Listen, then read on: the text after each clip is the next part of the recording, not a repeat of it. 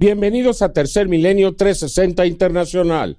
Estas son las que consideramos las verdaderas noticias. Rusia acusa a Ucrania y a los Estados Unidos de intentar asesinar a Vladimir Putin con un dron. Le tendremos los detalles. Mientras tanto, el ejército ruso intensifica sus ataques sobre la población civil ucraniana, un hecho que ha provocado que miles de personas intenten huir de las grandes metrópolis de Ucrania ante el temor de nuevos ataques. Las Naciones Unidas advierten que se avecinan nuevos récords de calor en el mundo, mientras que en España las altas temperaturas dejan sin agua a la población y a la fauna silvestre, al mismo tiempo que en países como Ruanda y Uganda, en África, las lluvias dejan más de un centenar de muertos. Luego del asesinato de niños en una escuela en Serbia, centenares de personas se reúnen para darles el último adiós científicos descubren una posible forma de predecir los sismos. Le diremos de qué se trata. Y en noticias del fenómeno ovni, este pasado 27 de abril, múltiples testigos vieron al menos dos misteriosos objetos de tecnología no humana sobre Cancún, México.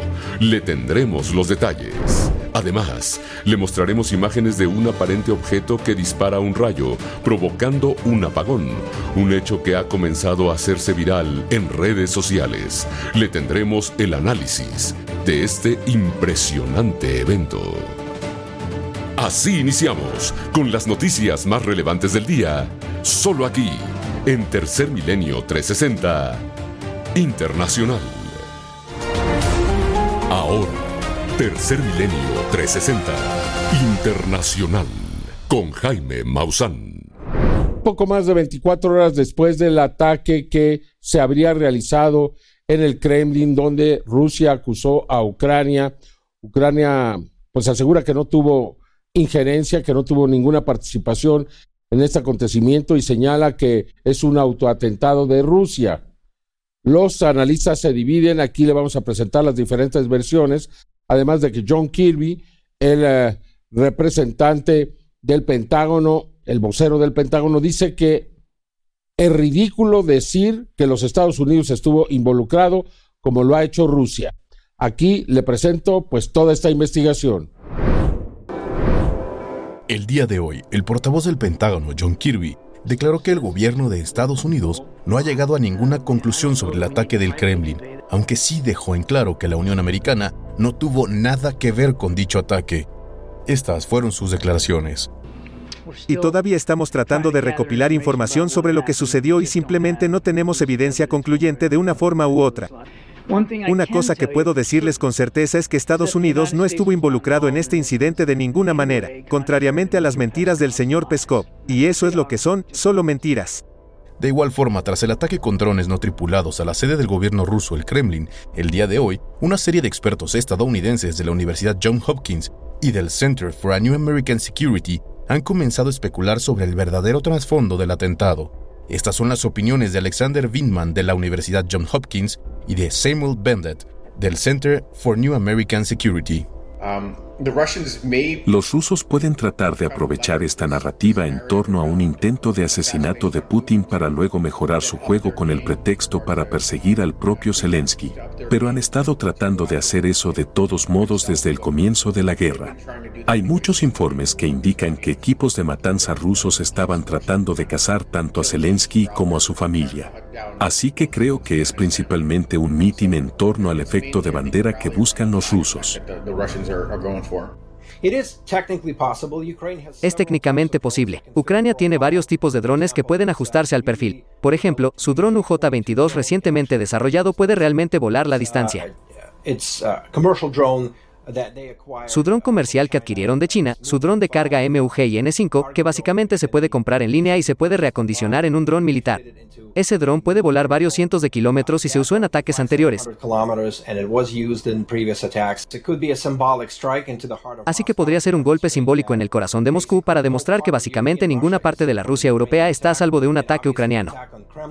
Y obviamente un ataque al Kremlin tiene mucho simbolismo considerando que el 9 de mayo se supone que Rusia se detiene para realizar un desfile masivo del Día de la Victoria allí. Podría haber sido una operación de actores no militares, alguien básicamente antirruso, pero no necesariamente con la bendición del gobierno ucraniano.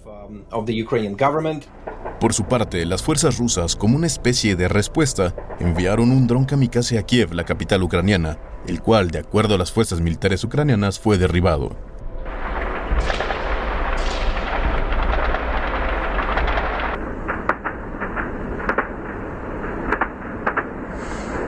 Sin duda alguna, aún quedan muchas preguntas sin responder en torno al ataque del día de ayer al Kremlin, pero algo que es cierto es que tras dichos ataques, el ejército de la Federación Rusa ha recrudecido los bombardeos a las áreas civiles en lo que expertos consideran es una represalia por el ataque a la sede del gobierno ruso.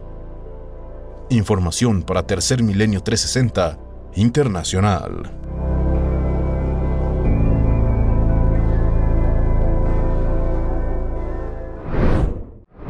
Bueno, mientras tanto, Rusia intensifica sus ataques en contra de civiles en Kiev, en Kherson y otras ciudades donde desafortunadamente las personas ya están huyendo. Existe una gran evacuación de los grandes centros urbanos porque se teme que algo muy grande pueda suceder. Es al menos lo que están mencionando los habitantes de estas ciudades de Ucrania. La verdad es que no se entiende cómo un hombre como Vladimir Putin dirige todos sus esfuerzos de muerte hacia las personas que están en sus casas, en sus departamentos, hacia las familias, los niños, el que esté ahí, no importa. Y eso debe ser considerado un crimen de guerra. Ucrania vivió una noche con fuertes bombardeos, luego de que Rusia lanzara una ola de ataques con misiles y aviones no tripulados contra objetivos civiles. En Kiev, las defensas antiaéreas ucranianas declararon haber derribado 18 de 24 drones kamikaze durante el amanecer de este jueves 4 de mayo, mientras que en la ciudad sureña de Kherson, menos de 24 horas antes, el principal supermercado de la ciudad, edificios residenciales en la región circundante y una estación de trenes, fue alcanzada por los misiles rusos.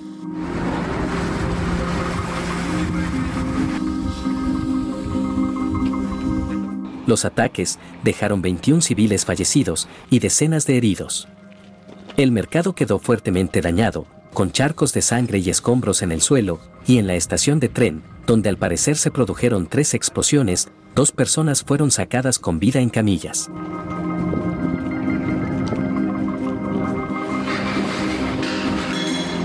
Esta es la tercera vez en cuatro días que Rusia intensifica sus ataques contra ciudades pacíficas mientras Ucrania se prepara para lanzar su contraofensiva. Las tropas ucranianas conquistaron Kherson el pasado noviembre tras casi ocho meses de ocupación rusa y la zona ahora sufre un bombardeo casi constante de las fuerzas rusas atrincheradas en la orilla opuesta del río Dnipro. Decenas de residentes de Kherson están evacuando la ciudad, que estará bajo toque de queda desde el viernes por la noche hasta el lunes por los intensos ataques rusos, según el gobernador regional, Oleksandr Prokudin, que no dio más detalles al respecto. Seguiremos informando para Tercer Milenio 360 Internacional.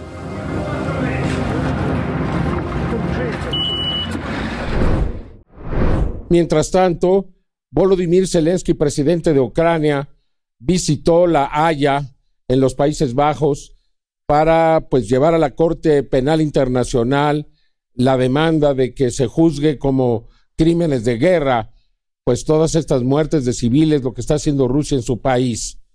Y al menos 35 países apoyan que se cree un, un comité especial, un juicio especial, como se hizo en Nuremberg y otros lugares después de la Segunda Guerra Mundial, para juzgar los crímenes que Rusia está cometiendo en Ucrania. El presidente ucraniano Volodymyr Zelensky visitó este jueves a la Corte Penal Internacional en La Haya, en donde reiteró que se debe crear un tribunal especial para juzgar los crímenes que Rusia ha cometido en Ucrania y puso de ejemplo el Tribunal de Nuremberg, quien juzgó a los responsables de los crímenes del nazismo a finales de la Segunda Guerra Mundial. Different. Vladimir. Por supuesto, todos queremos ver a Putin aquí en La Haya in The Hague. The one who deserves to be merece ser condenado por estas acciones criminales, aquí mismo en la capital del derecho internacional. Estoy seguro de que veremos que eso suceda cuando ganemos y ganaremos. Zelensky también felicitó a la Corte Penal Internacional por la investigación que está llevando a cabo en contra del presidente ruso Vladimir Putin por los crímenes de guerra. Sin embargo, y como Rusia no es miembro de la Haya, esta no tiene ninguna jurisdicción en territorio ruso, por lo que la creación de un tribunal independiente a la Corte Penal Internacional, impulsada por el presidente ucraniano Volodymyr Zelensky, tiene el respaldo de al menos 35 países, entre ellos Países Bajos, quienes también presionan fuertemente para que este tribunal no esté bajo las órdenes de la Haya. No aceptaremos ningún formato híbrido de un tribunal. Trabajaremos en un nuevo tribunal para asegurarnos de que aquellos que dieron órdenes sean responsables de crímenes, asesinatos, torturas y no permanezcan intocables. Es muy importante para nosotros. Es uno de los temas centrales. Sin embargo, la creación de un tribunal independiente no es una tarea legal fácil, pues la mayor interrogante es cómo legitimar este tipo de tribunales, si será por un grupo de países o bien por la Asamblea General de la ONU. Mientras la creación del tribunal y sus complicaciones legales se esclarecen, en su visita a La Haya, Zelensky reiteró que la vida de los soldados ucranianos depende del apoyo militar que los gobiernos internacionales han prometido, y si este no llega de manera urgente a Ucrania, Rusia seguirá anexando más territorio ucraniano ilegalmente. Lo más importante ahora es entregar lo que se prometió a nuestros soldados lo antes posible. Y he pedido a nuestros socios que nos ayuden a implementar los acuerdos sobre asistencia militar lo antes posible. Seguiremos informando para Tercer Milenio 360 Internacional. La Organización Meteorológica Mundial de las Naciones Unidas advierte que en la segunda parte de este 2023 podría formarse la llamada corriente del niño, un fenómeno climatológico que eleva la temperatura del Océano Pacífico, las aguas superficiales, hasta en 5 grados centígrados, lo cual influye en el clima de todo el mundo, en algunos lugares provocando lluvias muy intensas y en otros sequías prolongadas y desafortunadamente una elevación en el nivel del calor, lo cual les hace pensar que podríamos alcanzar niveles nunca antes vistos con respecto al calor. Ya de por sí en este momento está 50 grados Tailandia, 40 grados España. ¿Qué es lo que va a suceder? Esto es el calentamiento global. Un fenómeno que ya está aquí que tenemos que aprender a conocer para tenerle respeto y tratar de hacer algo. Podríamos estar al borde de presenciar el año más caluroso registrado en la historia de la humanidad. Y es que de acuerdo a la Organización Meteorológica Mundial, perteneciente a las Naciones Unidas, se estima que el evento meteorológico mundial conocido como El Niño tiene un 60% de probabilidad de desarrollarse a finales de julio y un 80% de probabilidad de que ocurra a finales de septiembre de este 2023. Los próximos meses, de mayo a julio, tenemos un 60% de posibilidades de entrar en una fase de El Niño. Esta probabilidad aumentará al 70% si miramos el periodo de julio a agosto e incluso al 80%, pero, por supuesto, más allá no podemos decir mucho. Allí es donde estamos ahora. Entonces esto cambiará el patrón del tiempo y el clima en todo el mundo. El niño es un patrón climático natural asociado típicamente con un aumento de calor en todo el mundo, así como sequías en algunas partes del planeta y fuertes lluvias en otras partes, ocurrido por última vez en 2018 y 2019. Pero a ello hay que agregarle que desde el año 2020, el mundo se vio afectado por un periodo excepcionalmente largo de la niña, el fenómeno opuesto de El Niño, que trae un enfriamiento relativo a las temperaturas del planeta. Y sin embargo, la ONU ha dicho que los últimos ocho años fueron los más cálidos jamás registrados, a pesar de que el efecto de enfriamiento de la niña se extendió durante casi la mitad de ese periodo. Sin ese fenómeno meteorológico, de acuerdo a las propias autoridades meteorológicas mundiales, la situación del calentamiento podría haber sido aún peor.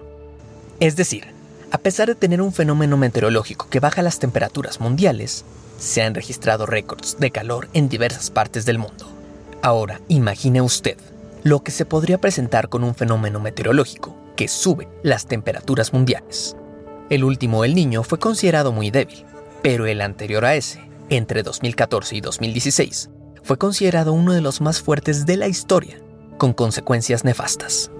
La Organización Meteorológica Mundial señaló que 2016 fue el año más cálido registrado, debido al doble golpe de un evento del niño muy poderoso y el calentamiento inducido por los seres humanos debido a los gases de efecto invernadero.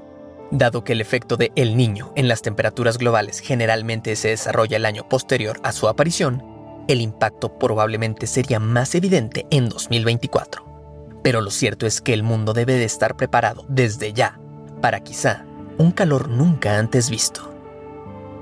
Información para Tercer Milenio 360 Internacional.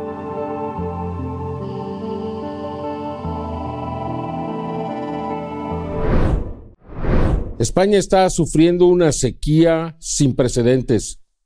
Desafortunadamente ahora los seres humanos, los animales, incluso la vida silvestre, está enfrentando una catástrofe en ciernes.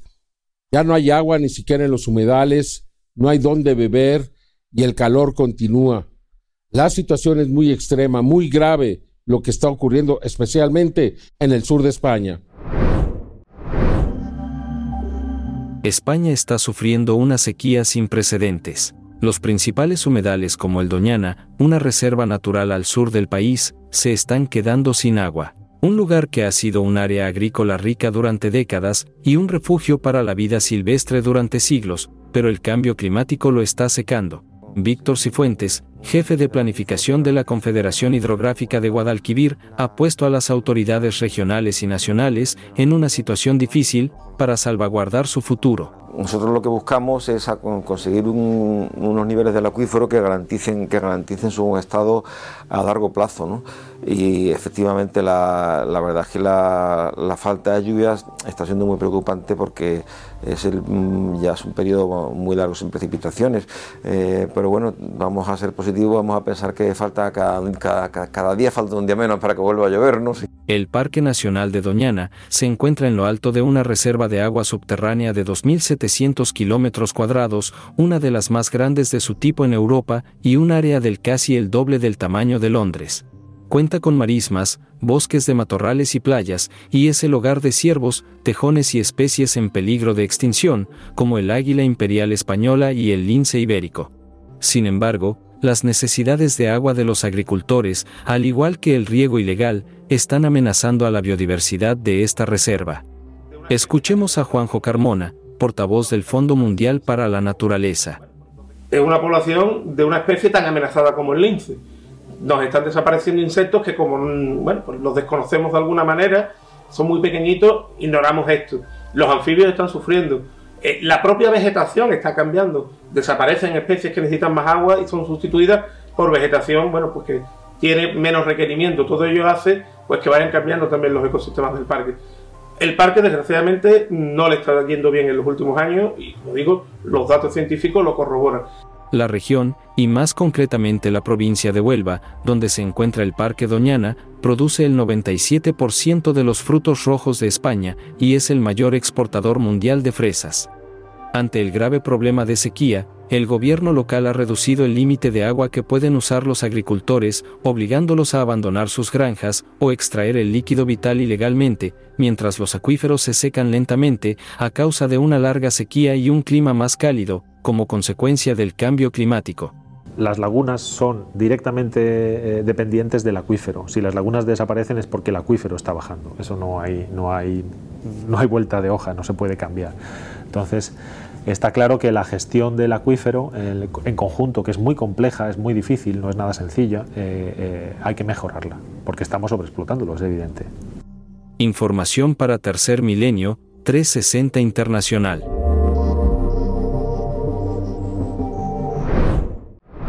mientras que la Agencia Meteorológica de Ruanda dice que al menos han muerto 129 personas por las intensas lluvias, las inundaciones que se han presentado en ese país.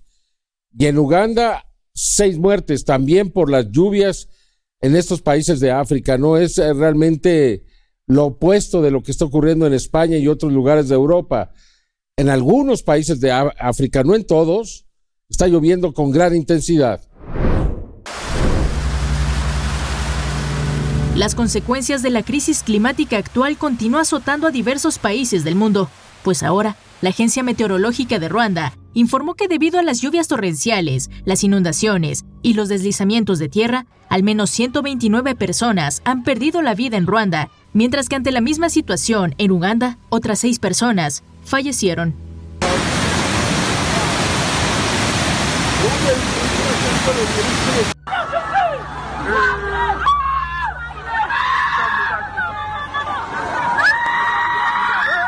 Estas son las imágenes de Ruanda, donde las calles se han convertido en ríos de agua fangosa, mientras que los habitantes de este país de África Oriental intentan rescatar sus pocas pertenencias para huir a un lugar más seguro. Ante las intensas lluvias, las carreteras, casas y otras edificaciones han quedado destrozadas, lo que ha desplazado a cientos de habitantes de Ruanda, con el riesgo de perecer ante las inundaciones y quedar atascados en los caminos de lodo, además de que las autoridades de Ruanda alertan que existe un grave peligro ante la propagación de enfermedades y la escasez de suministros como agua, alimentos y medicamentos. Escuchemos a algunos residentes de Ruanda que han podido sobrevivir ante esta verdadera tragedia. No tengo dinero para alquilar otra casa. Tengo esposo ni hijos. No sé a dónde ir. Este desastre es peligroso para nosotros. Como pueden ver, me quedé sin nada, sin techo, sin hogar. Vine aquí para trabajar. Estoy a salvo, pero he perdido todas mis pertenencias. Del otro lado del mundo, sequías e incendios. En África, lluvias torrenciales e inundaciones. Esto es real. Estos son el calentamiento global y el cambio climático. Información para Tercer Milenio 360 Internacional.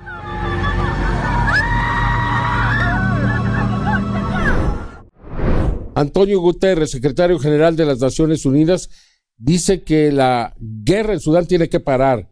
La ayuda no está llegando. Se está tratando de, pues, eh, enviar alimentos, agua y todo lo necesario a las víctimas que hay en Sudán, pero la comida se la roban especialmente los que están en guerra, no llega, hay bloqueos, una situación verdaderamente caótica en Sudán. En Sudán, la guerra sin tregua que sostiene el ejército y el grupo paramilitar de las FARC tiene a las agencias de ayuda humanitaria atadas de manos ante el peligro inminente que es llegar a los más necesitados, pues el mismo Antonio Guterres, secretario general de la ONU, reconoce que una tregua duradera en Sudán aún está muy lejos de ver la luz. La situación actual es totalmente inaceptable. Debe tener lugar un alto el fuego duradero. Es necesario establecer un diálogo político en el que la transición para un gobierno civil debe estar garantizada. Desafortunadamente, aún no hemos llegado a ello. En medio de los combates y de las labores de evacuación llevadas a cabo en mayor parte por Reino Unido, quien además de rescatar a sus nacionales, también ha evacuado a civiles de países como Estados Unidos, Irlanda, Países Bajos, Alemania, Australia e incluso a civiles sudaneses que huyen del fuego cruzado en Khartoum. Sin embargo, las agencias de ayuda humanitaria que asisten a los civiles que se encuentran atrapados en los combates reducen alarmantemente su presencia. Necesitamos acceso, necesitamos levantamiento aéreo, necesitamos suministros que no sean saqueados. El Programa Mundial de Alimentos de hoy me informó que seis camiones suyos que iban a Darfur fueron saqueados en la ruta a pesar de los seguros de seguridad. Tal y como lo ha escuchado, los camiones de ayuda humanitaria que llevan consigo alimentos o medicinas son saqueados por los mismos civiles que huyen de los combates en Sudán. Ello ante la desesperación y el nulo cese al fuego. Incluso el poco personal humanitario que aún brinda asistencia en la capital sudanesa, poco puede hacer ante los cientos de miles de sudaneses que dependen de esta ayuda. Y es que la guerra entre el ejército y las fuerzas de apoyo rápido han desplazado a más de 100.000 personas que huyen a Sudán del Sur y en donde también la ayuda y los suministros son escasos. Esta crisis no podría llegar en peor momento. En Sudán del Sur estamos entrando en la temporada de magra anual y en la temporada de lluvias cuando el acceso es difícil. Ya tenemos 7,4 millones de personas que necesitan asistencia alimentaria en Sudán. Estos desplazamientos y como bien lo ha mencionado el secretario general de la ONU, Antonio Guterres, están causando una gran crisis regional. Hemos tenido que recortar nuestros programas debido a las severas limitaciones de financiación. Además, tenemos que priorizar entre las personas hambrientas y estos recién llegados, que son extremadamente vulnerables. El interés político de dos hombres tiene a Sudán hundida en una crisis humanitaria que hacia el futuro pone en riesgo crítico a más de dos tercios de la población sudanesa y que también crea una crisis en los países vecinos de las masivas migraciones. Seguiremos informando para Tercer Milenio 360 Internacional. La hambruna sigue creciendo en el mundo. Las guerras, el clima, todo lo que está ocurriendo, las enfermedades, la pandemia, han reducido la producción de alimentos. Estos no están llegando especialmente a los países del Cuerno de África. En el 2022 hubo 65 millones de personas más que un año antes, en el 2021, que requirieron ayuda de emergencia. La situación es realmente complicada y los que están pagando los platos rotos, especialmente son los niños recién nacidos. Es una situación que yo pienso la humanidad no debe de permitir. Es muy complejo, pero como países deberíamos de tratar de solucionar un problema de esta naturaleza. De acuerdo a la Organización de las Naciones Unidas para la Alimentación y la Agricultura, la FAO por sus siglas en inglés, la crisis alimentaria mundial se ha intensificado en magnitud y prevalencia. Máximo Torero, economista jefe de la FAO, describió en una conferencia de prensa celebrada en la sede de la ONU en la ciudad de Nueva York a los 10 países con mayor crisis alimentaria en términos de magnitud. Ahora las poblaciones se enfrentan a altos niveles de inseguridad alimentaria aguda, no solo en magnitud, sino también en prevalencia. Si observamos los 10 países con mayor crisis alimentaria en términos de magnitud, el primero será la República Democrática del Congo, el segundo sería Etiopía, luego Afganistán, Nigeria, Yemen, Myanmar, República Árabe Siria, Sudán, Ucrania y Pakistán. Según Torero, más de 53 millones de personas fueron desplazadas internamente en 25 países afectados por crisis alimentarias y más de 19 millones de personas en todo el mundo se han convertido en refugiados o solicitantes de asilo en 55 países afectados por crisis alimentarias.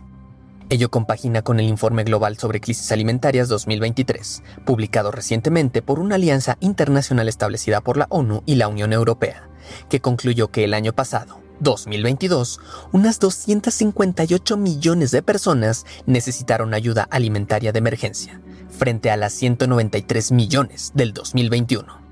Por su parte, Arif Hussain, economista jefe del Programa Mundial de Alimentos, PMA por sus siglas en inglés, enfatizó que las presiones económicas están empeorando la crisis en muchos países. Si eres un país pobre, si tienes una deuda alta, si tienes una inflación alta de alimentos, si tienes una depreciación alta de la moneda y si estás lidiando con tasas de interés altas y pasas a importar tus alimentos, tu combustible o tu fertilizante, estás en problemas. Y lo lamentable es que decenas de países en este momento se ajustan a ese criterio. Los altos niveles de inseguridad alimentaria son una realidad. Ahora toca saber qué haremos como humanidad para que este escenario se revierta. Información para Tercer Milenio 360 Internacional. Bueno, ayer le informábamos de este tiroteo que se dio en una escuela de Serbia como ocurre frecuentemente en los Estados Unidos, solo que en Serbia es la primera vez que pasa algo así. El país está en luto nacional, la sociedad está impactada, se realizaron los funerales de estos niños, una multitud salió a acompañarlos y se inmediatamente se impusieron restricciones al uso de las armas, porque este país es el que más tiene en toda Europa y también como en Estados Unidos.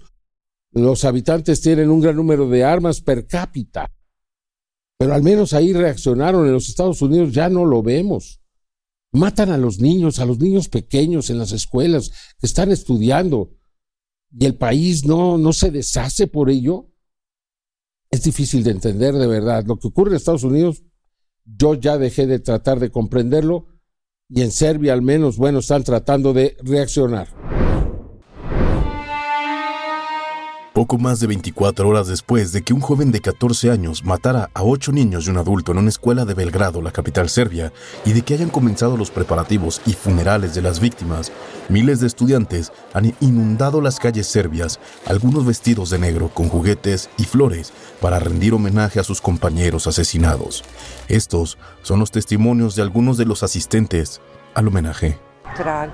Es una tragedia. No puede haber una tragedia peor. Vivimos muchas cosas, pero esto es simplemente increíble. Para todos los niños. Solo el hecho de que es una escuela primaria que un niño hizo eso. Para todos los niños. No lo sé. Niños, por favor, perdónenos por permitirles crecer en estas condiciones. También tengo un hijo de esa edad. Mi esposa y yo trabajamos en la escuela. Estamos toda la vida en las escuelas. Esto no se puede justificar por nada y no hay, como dice el ministro, primero, segundo o décimo círculo de actividades que se realizaron y que esto sucedió. Todo es posible. Es posible que pase algo así en el transporte público, pero no puede pasar en una escuela. La escuela es una institución donde no puede pasar algo así y los niños simplemente no pueden estar en riesgo. Sinceramente espero, y creo que todos en el mundo también pensamos lo mismo, que algo como esto nunca vuelva a suceder. Algunas madres tuvieron que enviar a sus hijos a la escuela hoy. ¿Cómo pueden explicarles a los niños que pueden ir a la escuela con seguridad? ¿Cómo podemos explicárselo? Sin duda alguna, este terrible hecho ha marcado profundamente a Serbia, pero también a toda Europa y al mundo entero. Pero algo que es un hecho remarcable es la velocidad con la que las autoridades serbias han impuesto nuevas restricciones a las armas de fuego en su nación, así como el discurso de la ciudadanía, quienes piden perdón a sus hijos y nietos por tener que vivir con este trauma de vida, en vez de discutir si las armas de fuego deben o no tener más o menos regulaciones dentro de Serbia. Información para Tercer Milenio 360 Internacional. El diamante más grande del mundo tiene el nombre de la estrella de África. Fue robado de ese país de Sudáfrica en 1905 y apareció misteriosamente en Inglaterra. Y ahora va a ser colocado en el cetro del nuevo rey Carlos III. Y Sudáfrica está pidiendo, por favor, que le regresen su diamante. Los ingleses dicen que es un honor tener una pieza de Sudáfrica en eh, las joyas del rey. Sin embargo, esto no es suficiente para los sudafricanos que van a seguir insistiendo. Y creo que tienen la razón. Y yo me pregunto cómo un rey podría tener una joya robada en el cetro. ¿Usted qué piensa? Tiene usted la mejor opinión. Aquí la información. A tan solo dos días de que el rey Carlos III se ha coronado oficialmente, Sudáfrica ha extendido una petición a Gran Bretaña para que la monarquía devuelva el diamante más grande del mundo, conocido como la Estrella de África, a su lugar de origen pues se presume que este diamante será puesto en el cetro real del rey Carlos III. Esta petición surge nuevamente, ya que durante la época colonial, este diamante y otras obras de arte, artefactos y piedras preciosas fueron saqueadas de Sudáfrica por la monarquía británica en el año 1905, por lo que otra vez se exige a la corona británica que el diamante más grande del mundo, de origen sudafricano, sea devuelto. Escuchemos a Kelly Smuts, experta en piedras preciosas, quien asegura que es un honor que este diamante pertenezca al Reino Unido. Es un honor tener un diamante sudafricano, dentro y bajo el control de la monarquía británica. Se le da mucho énfasis y promueve a Sudáfrica como un destino turístico por su riqueza y su conocimiento para extraer diamantes. Por otro lado, escuchemos al abogado y activista Motusi Kamanga, quien expresa qué debe hacer el rey Carlos III con este diamante. Para el rey Carlos, creo que sería correcto que ascendiera al trono asegurándose de que está mostrando una señal de esperanza para los africanos, los que fuimos colonizados anteriormente. Bueno, no por él, sino por sus predecesores. Pero creo que si quiere tener una monarquía reconocida, una monarquía respetada por el pueblo africano, sería prudente que devolviera todo lo que nos fue arrebatado sin nuestro consentimiento. El diamante de 530 quilates continuará siendo exigido por Sudáfrica al ser una pieza arrebatada de su cultura, a pesar de que el rey Carlos III llegue con él a la próxima coronación. Una exigencia que se ha dado durante años atrás con esta y otras piezas sudafricanas tomadas durante la época colonial. Si éstas se regresan o no a su país de origen, aún es una decisión de la corona británica. Información para Tercer Milenio 360 Internacional. Aquí le presento la historia de un pequeño leopardo recién nacido en la selva de la India, fue descubierto y rescatado afortunadamente, estaba absolutamente solo. Aquí le presento esta tierna historia. Las autoridades forestales del este de la India tuvieron una conmovedora misión el pasado martes 2 de mayo, cuando rescataron a un pequeño cachorro de leopardo y ahora están trabajando para reunirlo con su madre. Las adorables imágenes muestran al cachorro deambulando entre arbustos y se estima que este pequeño leopardo tiene alrededor de un mes y medio de edad. Gracias a la rapidez de los trabajadores del distrito de Gariaband, el cachorro fue visto y denunciado al departamento forestal. Las autoridades acudieron rápidamente al lugar y acordonaron el área para garantizar la seguridad de la madre del cachorro y asegurarse de que no hubiera intervención humana alguna. Escuchemos a uno de los funcionarios que participaron en la intervención. Ahora estamos tratando de proporcionar un área libre a la madre del leopardo para que no haya intervención humana ni ningún tipo de perturbación, para que la madre del cachorro pueda llevar fácilmente a su hijo de regreso a la jungla. Este rescate es particularmente importante dado que el censo de 2020 de la India mostró un aumento del 60% en el número de leopardos en la vida silvestre. Sin embargo, a medida que los asentamientos humanos continúan invadiendo el hábitat natural de estos felinos, crece el riesgo de conflicto entre el ser humano y la vida silvestre. Por lo tanto, es aún más crítico que las autoridades forestales puedan reunir de manera segura a los cachorros perdidos con sus madres. Es alentador ver los esfuerzos que se realizan para proteger y conservar la vida silvestre en la India. Esperemos que este pequeño cachorro de leopardo regrese pronto con su madre y pueda seguir prosperando en la vida silvestre. Información para Tercer Milenio 360 Internacional. La publicación científica New Science presentó una tesis muy interesante. Se dice que investigaciones de diversos científicos han demostrado que poco antes, durante y después de los sismos hay variaciones en el campo magnético de la Tierra.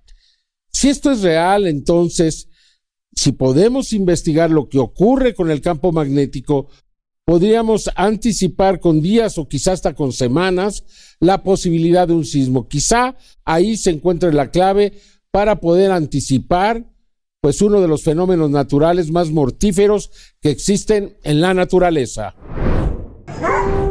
Desde la más remota antigüedad se ha reportado la aparición en todo el mundo de misteriosas luces en el cielo antes o durante los sismos. Diversos investigadores han intentado dar una explicación a este fenómeno. Por ejemplo, se ha propuesto que son el resultado del choque de las rocas cerca de las fallas geológicas. Ahora, investigadores de los Estados Unidos y Rusia han encontrado que antes, durante y después de fuertes sismos se producen perturbaciones electromagnéticas en la atmósfera terrestre, fenómeno que podría explicar las misteriosas luces. Este descubrimiento, más allá de dar una explicación al fenómeno lumínico, podría ayudarnos a predecir, con varios días de antelación, los terremotos. Según los científicos, incluso si no se producen las llamadas luces de terremoto, en las capas altas de la atmósfera se han detectado cambios en el campo magnético, que podrían ser causados directamente por energía liberada por el choque de las placas tectónicas. Si bien el fenómeno de las luces de terremoto es tan antiguo como el planeta mismo, no todos los científicos aceptan que esté relacionado con los sismos, ya que a pesar de que es un hecho que existen variaciones en el campo magnético terrestre durante los grandes terremotos, hay quienes aseguran que estos cambios podrían ser causados también por las partículas expulsadas por el Sol, por lo que es necesario realizar investigaciones más profundas para determinar con certeza absoluta si por medio de la observación del campo magnético terrestre es posible predecir los sismos con días de antelación, avance que podría salvar millones de vidas y nos llevaría a una comprensión más profunda de nuestro planeta y de sus ciclos. Información para Tercer Milenio 360 Internacional. El 27 de abril sobre Cancún recibimos diversos testimonios de personas que aseguraban haber visto objetos en el cielo. Acabamos de recibir este video de Patrick Mueller, donde claramente se observa a dos objetos que no parecerían ser de tecnología humana o terrestre.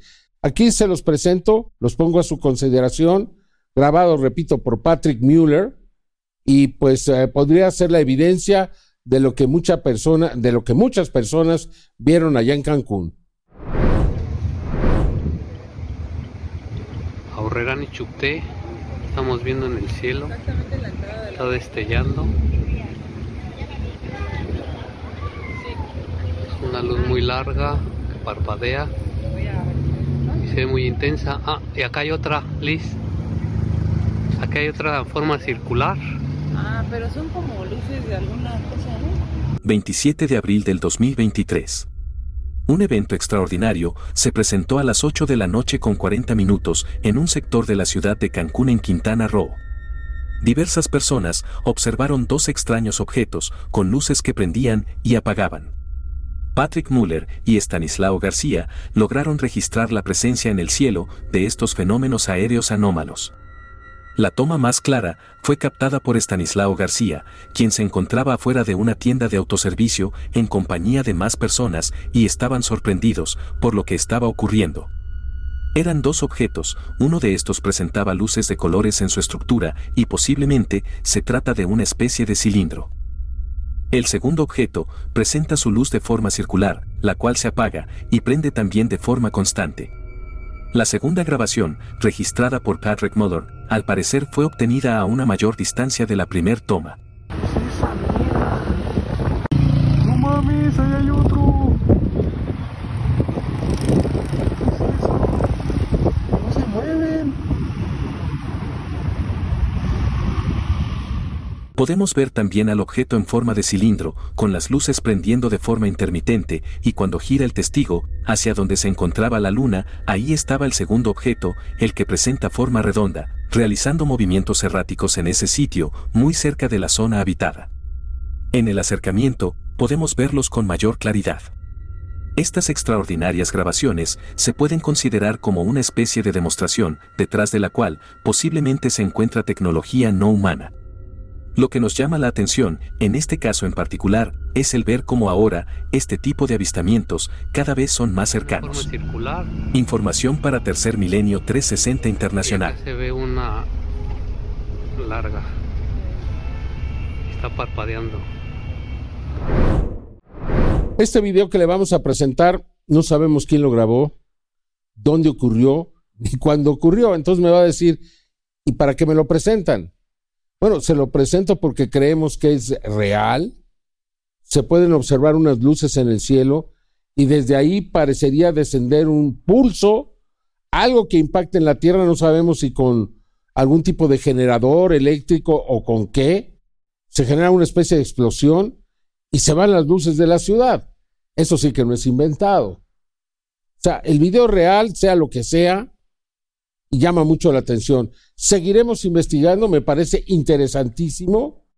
Ya alguna vez habíamos visto algo así en un video de Israel, donde un objeto aparentemente disparó a tierra. Esto parecería ser también. Eh, sabemos que se ha vuelto viral en Turquía y algunos dicen que por esa razón debe haber sido grabado en Turquía, pero no sabemos. Seguiremos investigando y cuando tengamos una respuesta se la vamos a presentar, pero por lo pronto este video que está siendo ya un, video viral en internet, se lo presentamos. Observe con atención el siguiente video.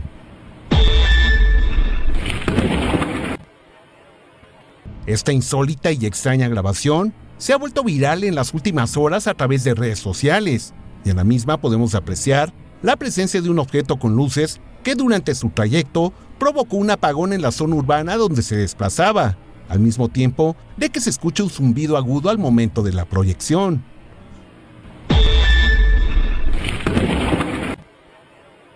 Lamentablemente en ese momento no existen datos que nos permitan confirmar en qué fecha, ciudad y país habría ocurrido el misterioso suceso. No obstante, en un análisis preliminar de la toma, encontramos algunos elementos que nos permitirían pensar en la posibilidad de que se trate de una grabación real. En primera instancia observamos que justo cuando el objeto se desplazaba por la ciudad, al parecer esto genera una fuerte interferencia con las instalaciones eléctricas que se encuentran en la superficie. Es decir, que el campo magnético emitido por el ovni pudo haber alterado la corriente eléctrica de cables de luz y transformadores. Asimismo, cabe también la posibilidad de que el objeto hubiese emitido el haz de luz generando el apagón. Al mismo tiempo, al disminuir la velocidad en la toma, esto permitió observar la cámara con la que se grabó el fenómeno y que se encontraría situada en un piso alto por detrás de una ventana. Asimismo, podemos apreciar que desde el momento en el que se genera el haz, ya en los edificios se había ido parcialmente la luz de manera transitoria, ya que conforme se disipa, el servicio eléctrico comienza a restablecerse en la zona. Algunos usuarios en redes sociales han sugerido que el objeto pudo haber proyectado un pulso electromagnético, el cual fue causante del apagón, no obstante, también como señalamos, la presencia del ovni generó una alteración en las instalaciones eléctricas de la zona. Reiteramos que no se cuenta con información suficiente que permita corroborar los detalles de esta misteriosa grabación. Sin embargo, en nuestra indagatoria logramos identificar que son usuarios de redes sociales de la nación de Turquía, situada en el extremo oriental de la península de los Balcanes en Europa, quienes han compartido con mayor frecuencia esta grabación, por lo que podríamos pensar en la probabilidad de que en este país se ubicaría el origen del suceso. En tercer milenio, nos daremos a la tarea de investigar con mayor profundidad este video, que de confirmarse su autenticidad, podría convertirse en una de las mejores evidencias de los últimos tiempos. Y es que precisamente existen antecedentes que nos permiten establecer que sucesos similares ya han ocurrido en la historia. El 13 de noviembre del 2018 en la ciudad de Tel Aviv, en Israel, misteriosos objetos lograron vulnerar el escudo de hierro que protege esta nación de ataques desde el aire, por lo que las baterías antiaéreas dispararon directamente a los intrusos que no fueron afectados por los disparos. En un video de un residente de esta ciudad quedó registrado lo que parecería la respuesta de uno de los objetos, el cual después de brillar intensamente respondió a los disparos. Observe con atención.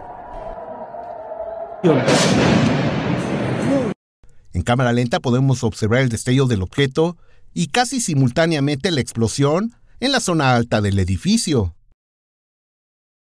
Si la grabación viral que presentamos en este reporte llegara a confirmarse como auténtica, estaríamos entrando a una nueva etapa por parte de los visitantes, quienes están decididos a llamar la atención de todo el mundo. Información para Tercer Milenio 360 Internacional. Muchas gracias por acompañarnos. Yo lo espero en la siguiente emisión de Tercer Milenio 360 Internacional. Hasta entonces.